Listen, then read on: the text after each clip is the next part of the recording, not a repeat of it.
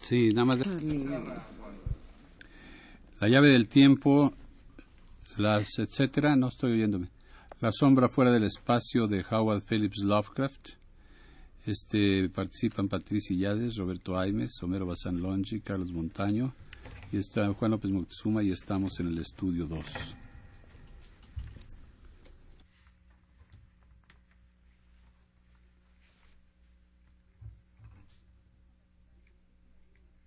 El Consejo Nacional para la Cultura y las Artes y Radio Universidad presentan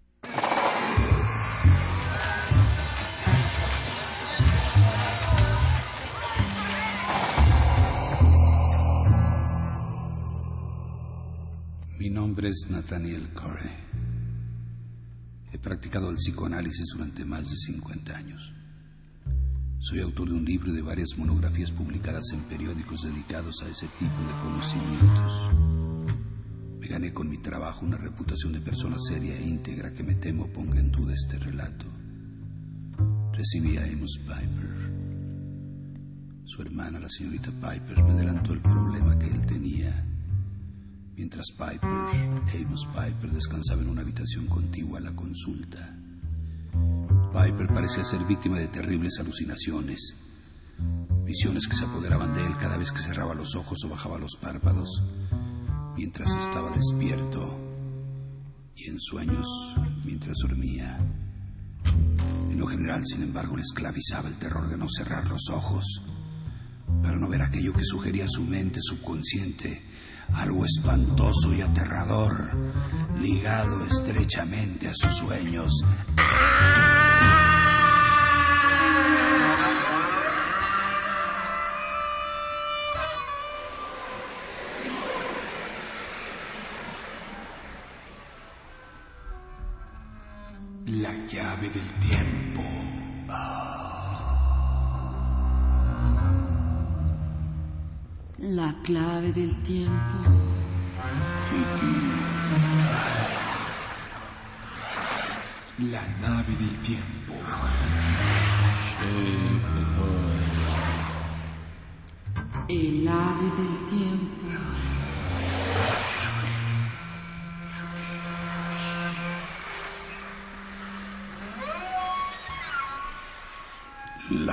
Sombra fuera del espacio de Howard Phillips Lovecraft. Segunda parte.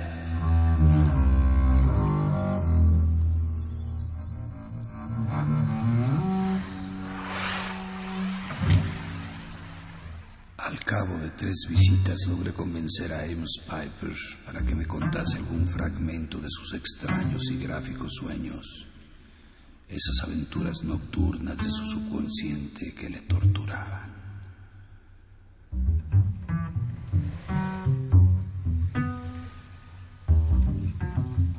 Se parecían mucho unos a otros en esencia.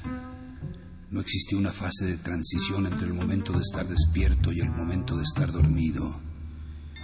Pero a la luz de la enfermedad de Piper, eran desafiadoramente significativos. El más común de ellos repetía un lugar.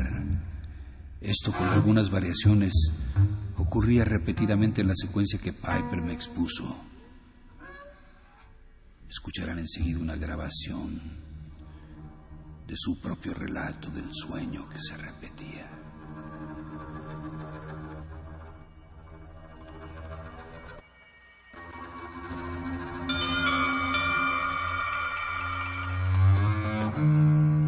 Yo era un erudito que trabajaba en la biblioteca de un edificio colosal.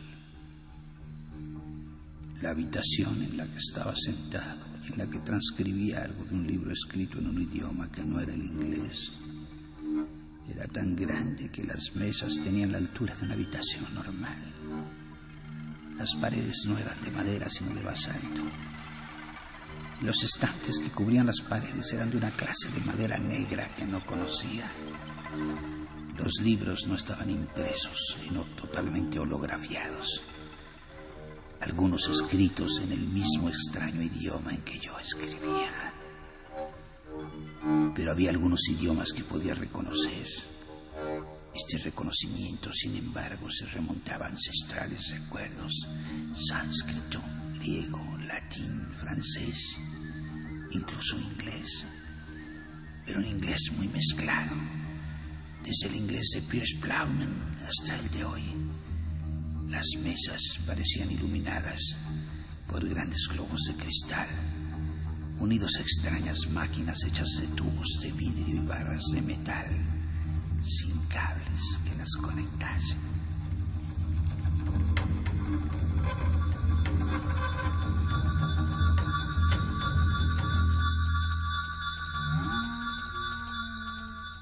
Aparte de los libros en los estantes, el lugar daba la impresión de un austero vacío. En la piedra se veían extraños grabados, todos ellos dibujos matemáticos curvilíneos, junto con inscripciones en la misma escritura jeroglífica estampada en los libros. La mampostería era megalítica. En bloques convexos se encajaban las hiladas cóncavas que descansaban en ellos. Se elevaban de un suelo compuesto por grandes losas octagonales de un basalto similar al de las paredes. Nada había colgado en ellas y nada decoraba los suelos. Las estanterías iban desde el suelo hasta el techo y entre las paredes solamente había las mesas en las que trabajábamos de pie, pues no había nada ante nuestra vista que se pareciese a una silla, ni tampoco sentía necesidad de sentarme naturalmente. No. Durante el día podía mirar afuera un vasto bloque de árboles como helechos. Durante la noche podía mirar las estrellas, pero no reconocía ninguna. Ni una sola constelación de esos cielos se parecía siquiera remotamente a las estrellas familiares, a las acompañantes nocturnas de la Tierra. Ninguna, ni una sola constelación de esos cielos se parecía siquiera remotamente a las estrellas familiares, a las acompañantes nocturnas de la Tierra.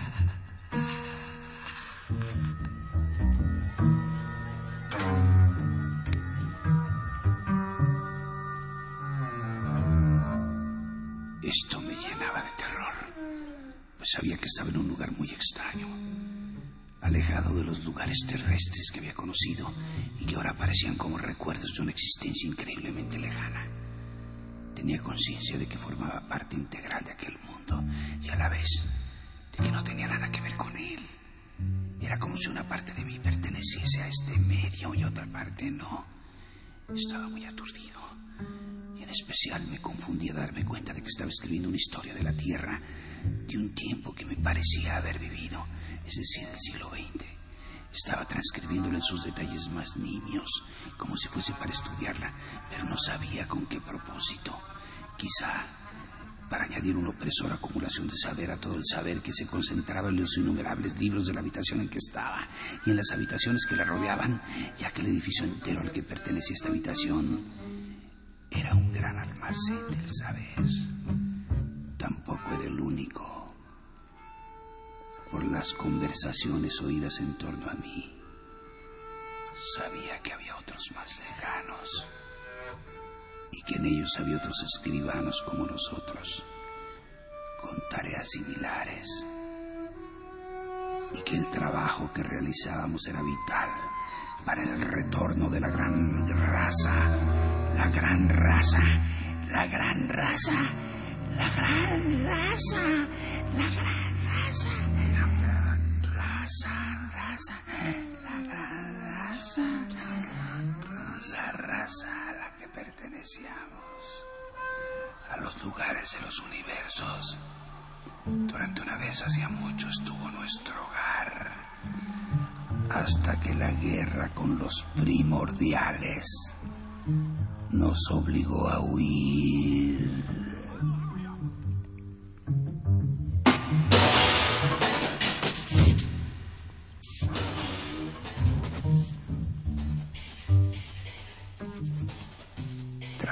Siempre con mucho miedo.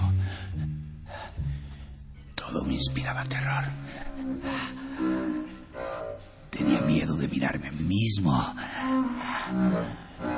Tenía omnipresentemente un miedo terrorífico a un extraño descubrimiento intrínseco en la más fugaz ojeada a mi cuerpo, derivado de la convicción de que me había mirado con anterioridad y me había asustado profundamente al verme.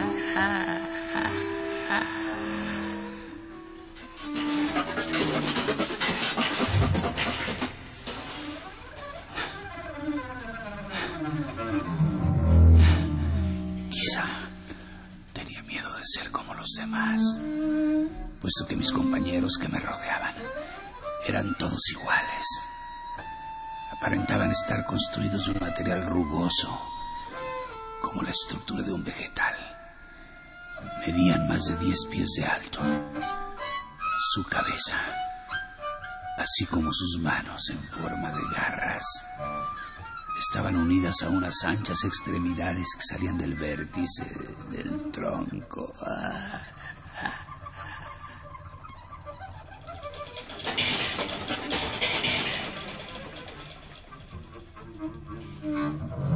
Caminaban merced a la expansión y contracción de la capa viscosa que formaba su base.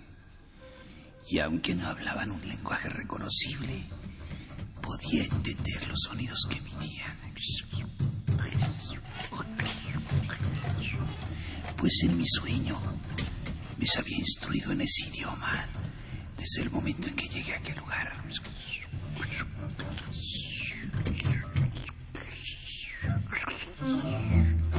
No hablaban con algo parecido a una voz humana. Ni yo tampoco.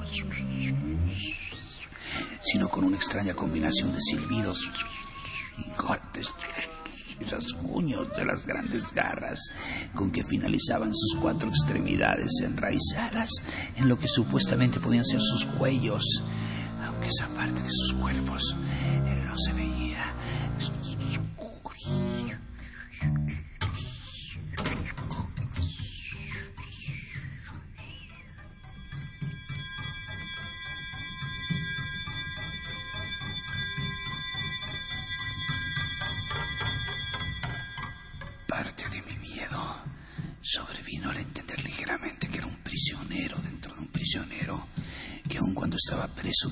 Cuerpo similar a los que me rodeaban, este cuerpo a su vez estaba preso dentro de la gran biblioteca.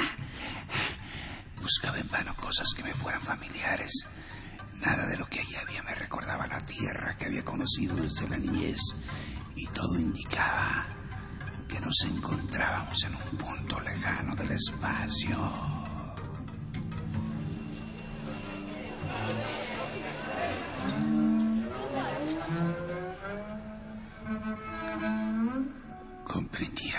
Mis compañeros eran también cautivos de alguna forma, aunque algunos hacían el oficio de guardianes, muy similares a nosotros en forma, tenían un cierto aire de autoridad y caminaban entre nosotros muchas veces para ayudarnos. Estos guardianes no amenazaban, sino que se comportaban de un modo cortés y a la vez firme, aunque nuestros guardianes no tenían por qué hablarnos. Uno de ellos actuaba sin ningún género de restricciones. Era evidentemente el instructor. Se movía entre nosotros con más soltura que los demás. Y me di cuenta que incluso los otros guardianes eran diferentes a él. Esto no se debía exclusivamente al hecho de que fuera instructor, sino también a que les habían condenado a muerte. Porque la gran raza no estaba aún preparada para moverse. Y el cuerpo en que habitaba estaba destinado a morir antes de que tuviese lugar El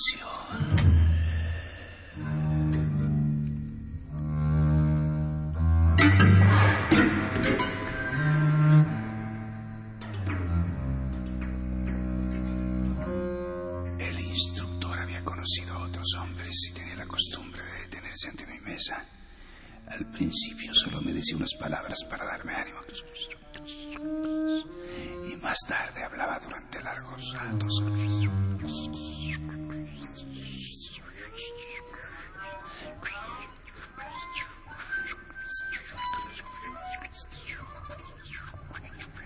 Pues supe que la gran raza había existido en la Tierra y en otros planetas de nuestro universo, así como de otros universos, billones de años antes de que se escribiese la historia. Los troncos jugosos que les daban la apariencia actual los habían ocupado hacía solo algunos siglos y estaban lejos de ser su propia forma, que se asemejaba más a un rayo de luz pues eran una raza de mentes libres, capaces de invadir cualquier cuerpo y de desplazar la mente que lo habitaba anteriormente.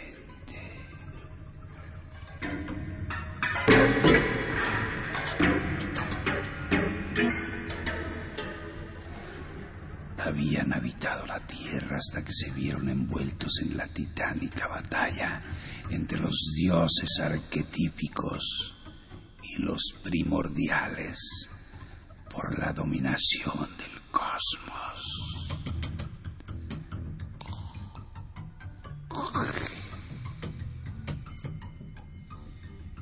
De aquella batalla, según se derivaba la explicación del mito cristiano para la humanidad, pues las mentes simples de los hombres primitivos habían concebido sus recuerdos ancestrales como una batalla entre el bien y el mal. El bien y el mal.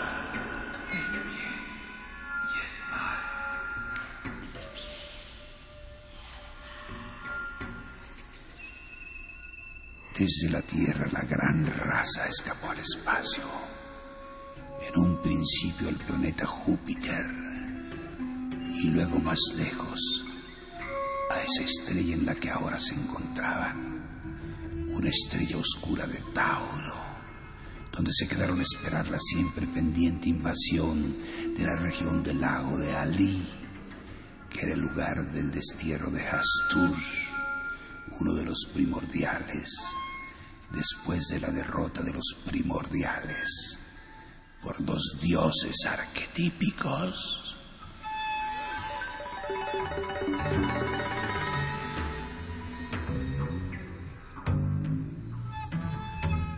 Pero ahora su estrella agonizaba y se estaban preparando para una migración masiva a otra estrella, ya fuese hacia adelante o hacia atrás en el tiempo y para ocupar los cuerpos de otras criaturas de vida más larga que los troncos rugosos, donde ahora se alejaban.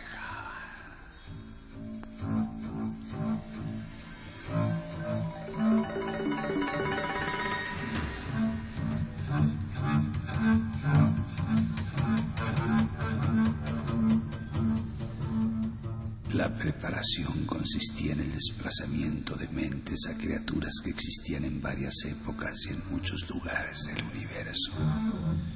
Había entre mis compañeros, afirmó mi instructor, no solo hombres árboles de Venus, sino también miembros de la raza medio vegetal de la Antártica Paleógena no solo representantes de la gran raza inca del Perú, sino también miembros de la raza de hombres que vivirían la era postatómica de la Tierra, horriblemente alterados por las mutaciones causadas por el desprendimiento de materiales radioactivos de las bombas de hidrógeno y cobalto de las guerras atómicas.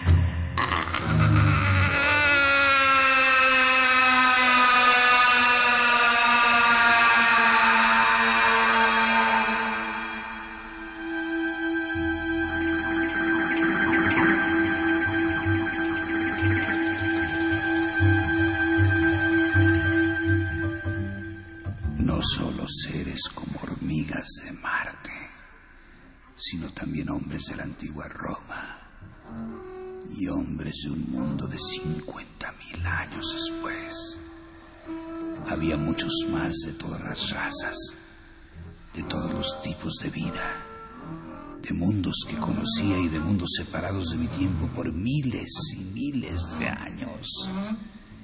Era así porque la gran raza podía viajar cuando lo deseaba en el tiempo y en el espacio.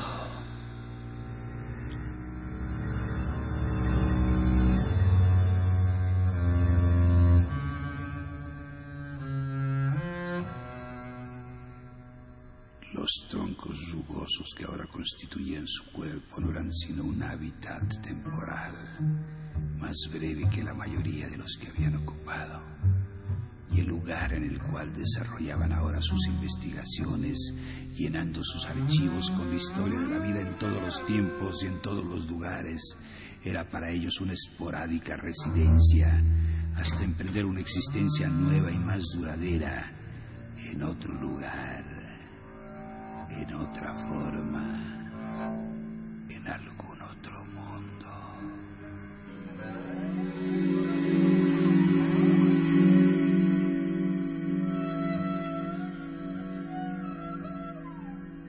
Que trabajábamos en la gran biblioteca les ayudábamos a recopilar datos, puesto que cada uno de nosotros escribía la historia de su propio tiempo, con el envío de sus miembros al vacío sideral la gran raza podía ver por sí misma cómo era la vida en otros tiempos y lugares y conocerla a través de los seres que en ese determinado momento vivían allí, porque de estos eran las mentes que habían sido enviadas para ocupar el lugar de los miembros ausentes de la gran raza hasta el momento en que se hallasen preparados para volver.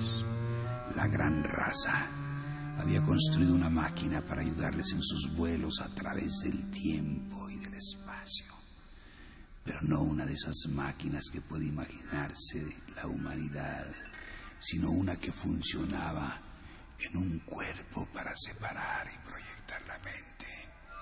Y cada vez que intentaba un viaje hacia adelante o hacia atrás en el tiempo, el viajero se sometía a la máquina y el viaje proyectado se realizaba.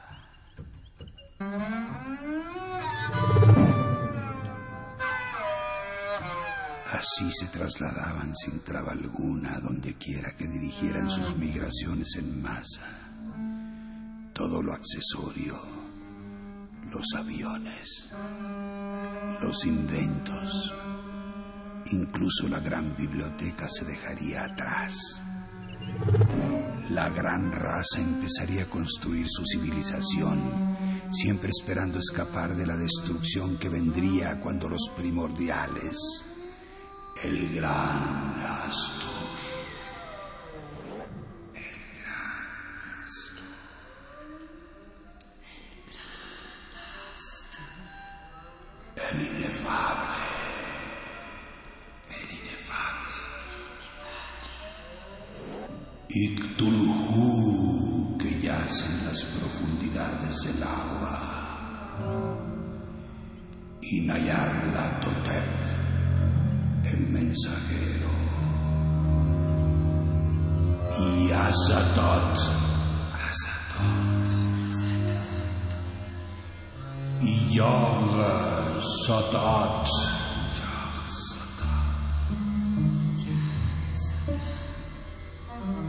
Y toda su terrible progenie escapasen a sus ataduras y se ensarzasen otra vez en una titánica batalla con los dioses arquetípicos en sus remotas fortalezas entre las estrellas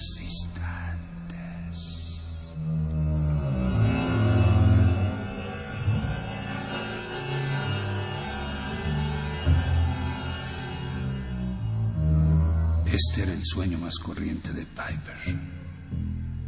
De hecho, era probable que no se tratase de un sueño seguido en el sentido de que se desarrollase en la misma ocasión, sino de uno que se repetía con detalles añadidos, hasta llegar a la versión final que había expuesto y que a él le parecía un mismo sueño repetido, cuando en realidad había sido una acumulación de diversas situaciones. Su forma de actuar en su breve periodo de normalidad, llamémosle así, en relación con su sueño era clara pues representaba el reverso de la realidad. En la vida él limitaba las acciones de lo que posteriormente describió como conos o troncos rugosos que habitaban sueños que luego se convertían en realidad. El orden tenía que ser normalmente el contrario. Si sus acciones, sus intentos de agarrar objetos como si tuviese garras y de hablar con las manos y demás, hubiesen tenido lugar después de estos intensos sueños, la progresión normal habría podido ser observada. Era significativo que no hubiese ocurrido de esta forma.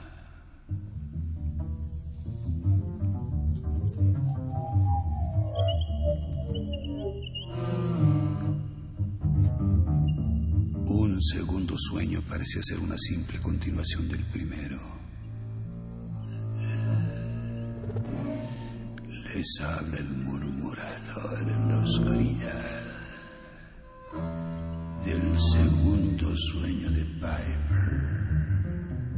Hablaremos en el próximo programa de esta serie. Les invitamos a temblar entonces con nosotros.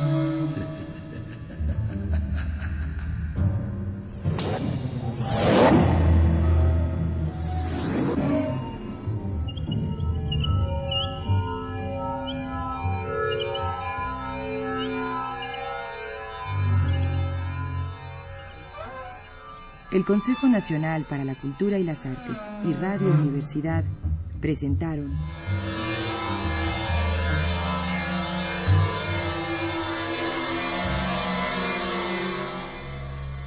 La llave del tiempo. La llave del tiempo.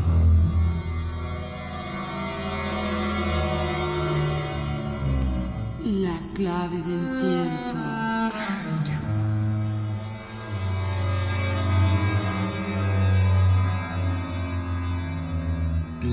Nave del tiempo.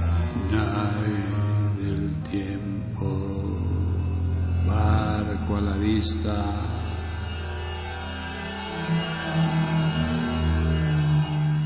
El ave del tiempo. The Albatross arrived.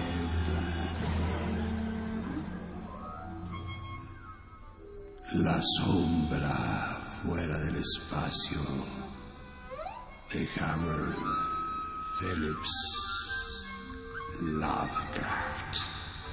Segunda parte.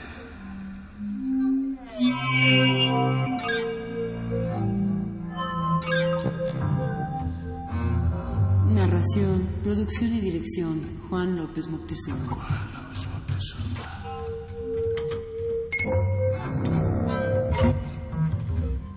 Musicalización, Roberto Alves.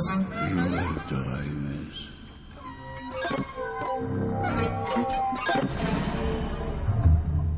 Realización técnica, Carlos Montaño. Carlos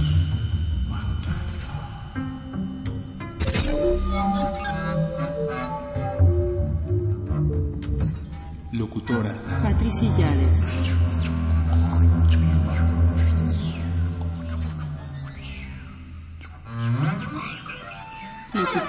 Homero Bazán Loncha.